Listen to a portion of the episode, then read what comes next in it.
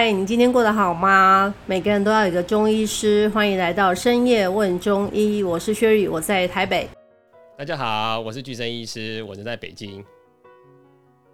好，在这边我们跟关心大家的日常健康，同时与大家分享，就是中医到底如何协助大家养生与治病呢？好，声音问中医，每个礼拜二、四、六在 Clubhouse 里面与大家及时互动。然后每个礼拜一我们会有一个 p a c k a g e 把当周最重要的讯息，然后协助大家做深入的分享。好，这两天啊，因为那个 co 呃 cover nineteen 就是一样持续的在燃烧哦，所以大家最关心的一件事情，就是因为很多人都是无症状，然后最后呃不舒服的时候，其实已经变成重症了哈，所以我们非常好奇跟很关心的事情，就是很想问中医师的，就是诶，到底我日常我到底要怎么样去觉察我身体的状况呢？到底我身体发生了什么状况的时候，我自己就要开始亮起红灯，就是哇，这是红色警戒，然后这时候应该。该又要做什么样的事情呢？好，麻烦俊医师、俊生中医师来跟大家分享一下。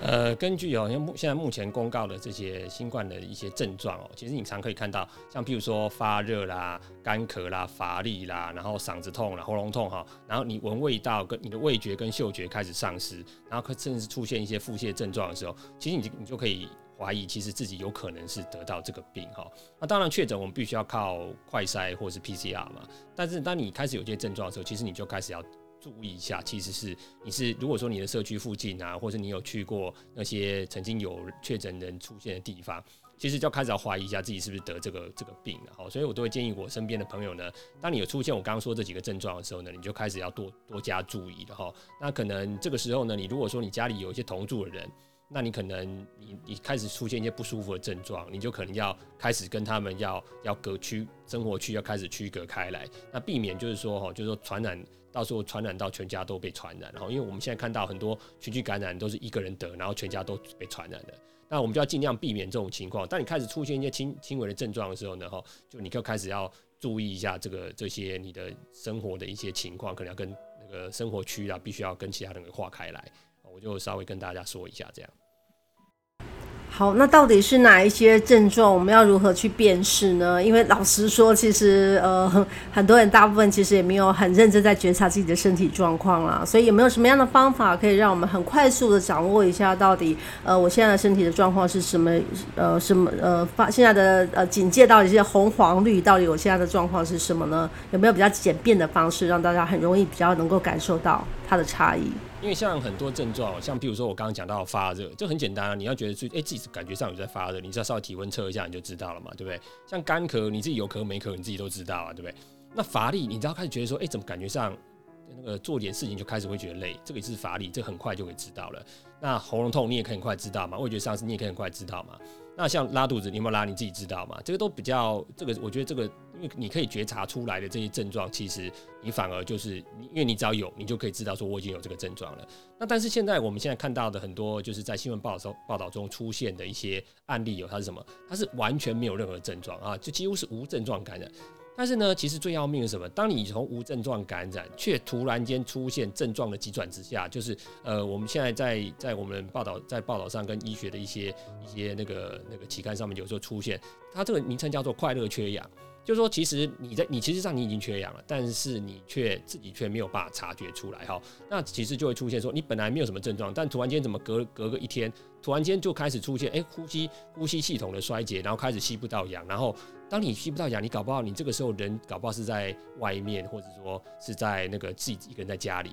那有些曾经有有有出现案例，就是他在家里发现自己缺氧，想要转开门把去外面求救，但是呢，他连出门的力气都没有，最后是昏倒在门口的哈。那像这种情况呢，我们该用什么方式来做觉察呢？哈，我就会建，我就我就觉得说，我们应该要，我我们医师应该要跟患者呢稍微稍微科普一下。就你必须要在某些情况下，你必须要开始注意你的状况了。像第一个哈，最容易觉察的，我觉得就是你呼吸的次数。像比如说你本来一分钟，一般成人的呼吸大概是十二次左右，你开始发现说，哎，怎么一个怎么一分钟，怎么突然间呼吸增加到三十次了哈？哎，怎么呼吸速度开始加快了？然后不，你你要是不这样呼吸，你就感觉到感觉上好像气息不那个气气不够的感觉哦。这个时候你就开始要注意。那这样像出现一些你开始感觉到不太对的时候呢，我都会建议，如果说那个你身边如果有血氧计哈，就是血氧仪，你就是像是那种医院有些人夹在手指头上面啊，然后就可以测试说，哎，你的血氧浓度大概多少？那如果说这个时候你家里刚好备有血氧仪的话，你可以拿血氧仪赶快测试一下，来夹在你手指头，看一下你的血血氧浓度是多少。那一般来讲，我们正常人的血氧浓度不应该低于百分之九十三。哦，就是说你今天是百分之九十三以上的话，你就基本上就正常。但是万一你在正常正常情况下，你就低于百分之九十三的时候，你这时候就要小心了，你肯定缺进入一个缺氧的状态。那如果说甚至低于百分之九十以下，你这个时候就赶快要进行那个一些吸氧啦，或者是赶快寻求一些那个医疗上的救护。像像像在台湾是打一九二二嘛，你开始发现你自己有这个症状的时候，就赶快要。那个想办法就医，或是赶快打一九二二寻求帮助哦。那另外一个比较简便的方法是什么呢？我呃我我看到有一个方法是什么？是美国胸腔外科的一个方法是，呃，它是有一个叫做六分钟步行法。就是说，你今天呃，你开始觉你不确定自己到底是不是缺氧，那这个时候呢，你可以用什么方法呢？你可以用六分钟步行法，就是你用你正常走路的速度，然后走大概六分钟。走六分钟以后呢，哈，六分钟以后，你你开始发现走六分钟以后你的反应是怎么样？你如果说发现这脸脸怎么开始脸色有点发黑，然后开始气上气不接下气，你这个时候就要开始怀疑，其实你有可能出现缺氧那个缺氧的状态了。啊，这个时候我也会建议说，你最好那个寻寻求进一步的医疗协助会比较好。哦，就是我们我们在在这里提出了三个方法。第一个就是最简单的，就是我们我们可能我们去看我们的呼吸的次数，一分钟的呼吸是十二次，然后你要是超过呃超过十二次，甚至到三十次左右的时候，你就得要注意一下，你可能就是有慢性缺氧的情况。那第二个就是你用我们最简单用血氧机直接量嘛，哈，百百分之九十三以上是正常，九十三以下的时候你就必须要注意。那第三个呢，就是我们刚刚讲的那个那个呼吸的方法嘛，哈，大概就是用这种方式来，我们来就可以知道说我们目前的是不是处于一个缺氧的状态。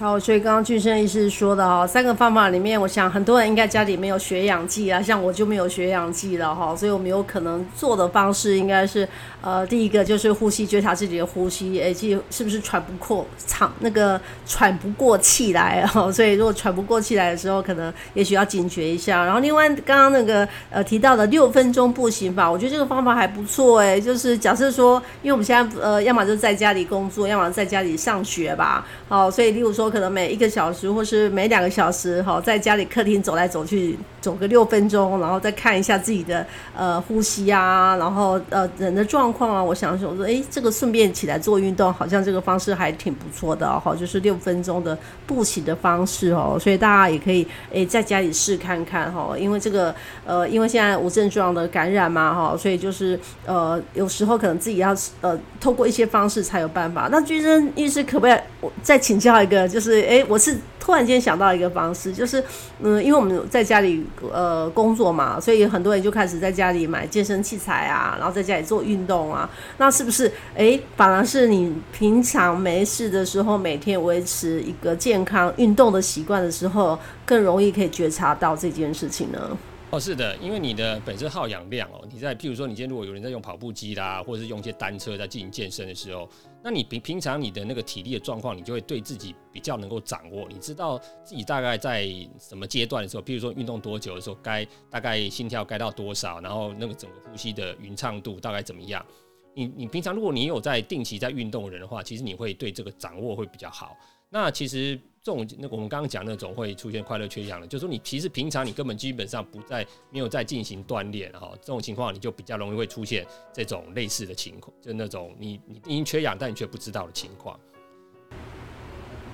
好，所以大家可以试试用这个方法，就是平常在家里居家的时候，可能养成一个运动的习惯，否则的话就是透过六分钟步行法。好，基本上就是呃，透过稍微做一点运动的时候，觉察一下身体有没有什么样变化啊，有什么异状啊，其实就可以很容易就可以呃感受到自己有有什么差异。那接下来就是，哎，当我感觉到，因为像刚刚提到的嘛，就是什么发烧啊，什么喉咙痛啊，那其实这个跟感冒真的很像哎，所以这个会不会误判啊？因为总不能说，哎，突然间有一个什么小毛病啊，然后就因为现在医疗呃的资源这么的紧张的情况之下。总不可能有什么小毛病就往医院里面冲，或是马上就打一九二二吧？那呃，如果说你突然间发现一些小的症状的时候，那这时候应该要怎么样处理理呢？有没有什么有没有什么紧急处理方式或是应变的方式来呃给大家一个参考呢？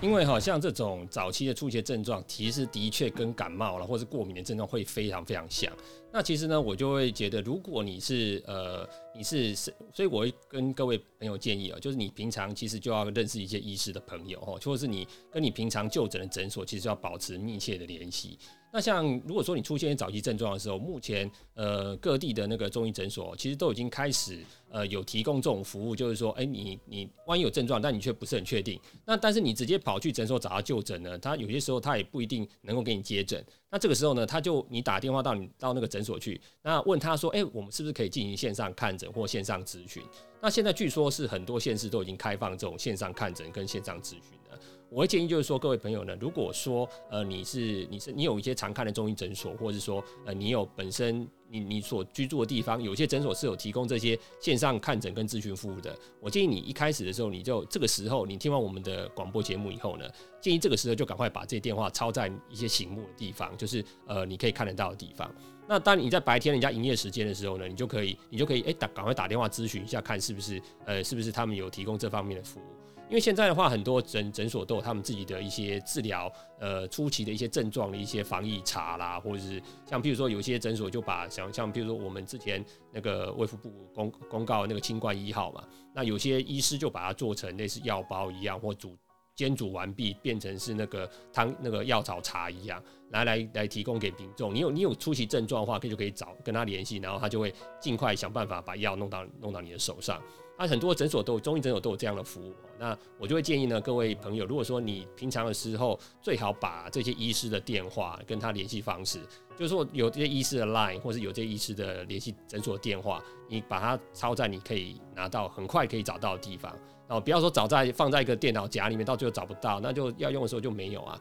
哦，尽快把它，到时候有症状，尽快跟他们联系。那万一就是说你在三更半夜遇到这个没有没有那个医师可以帮你的时候呢？这个时候我觉得最好的方法就是你一定要赶快打电话求助，一九打一九二，赶快看看看有没有急救的方法了，或者是说说有没有些办法可以让你。让你搞尽快缓解哦，我觉得就其实我们在白天或者说你平常的时候，我们就是建议尽量建议你建立一个良好的一个自我检查的一个一直习惯嘛，像我刚刚讲的养成规律的运动，然后这些，然后开始有些你看觉得不太对的时候，赶快用一些简单的方法稍微测一下，我觉得这样的话就可以减减少这些呃，当你在那个那个人家帮不上你的时候出现问题的几率。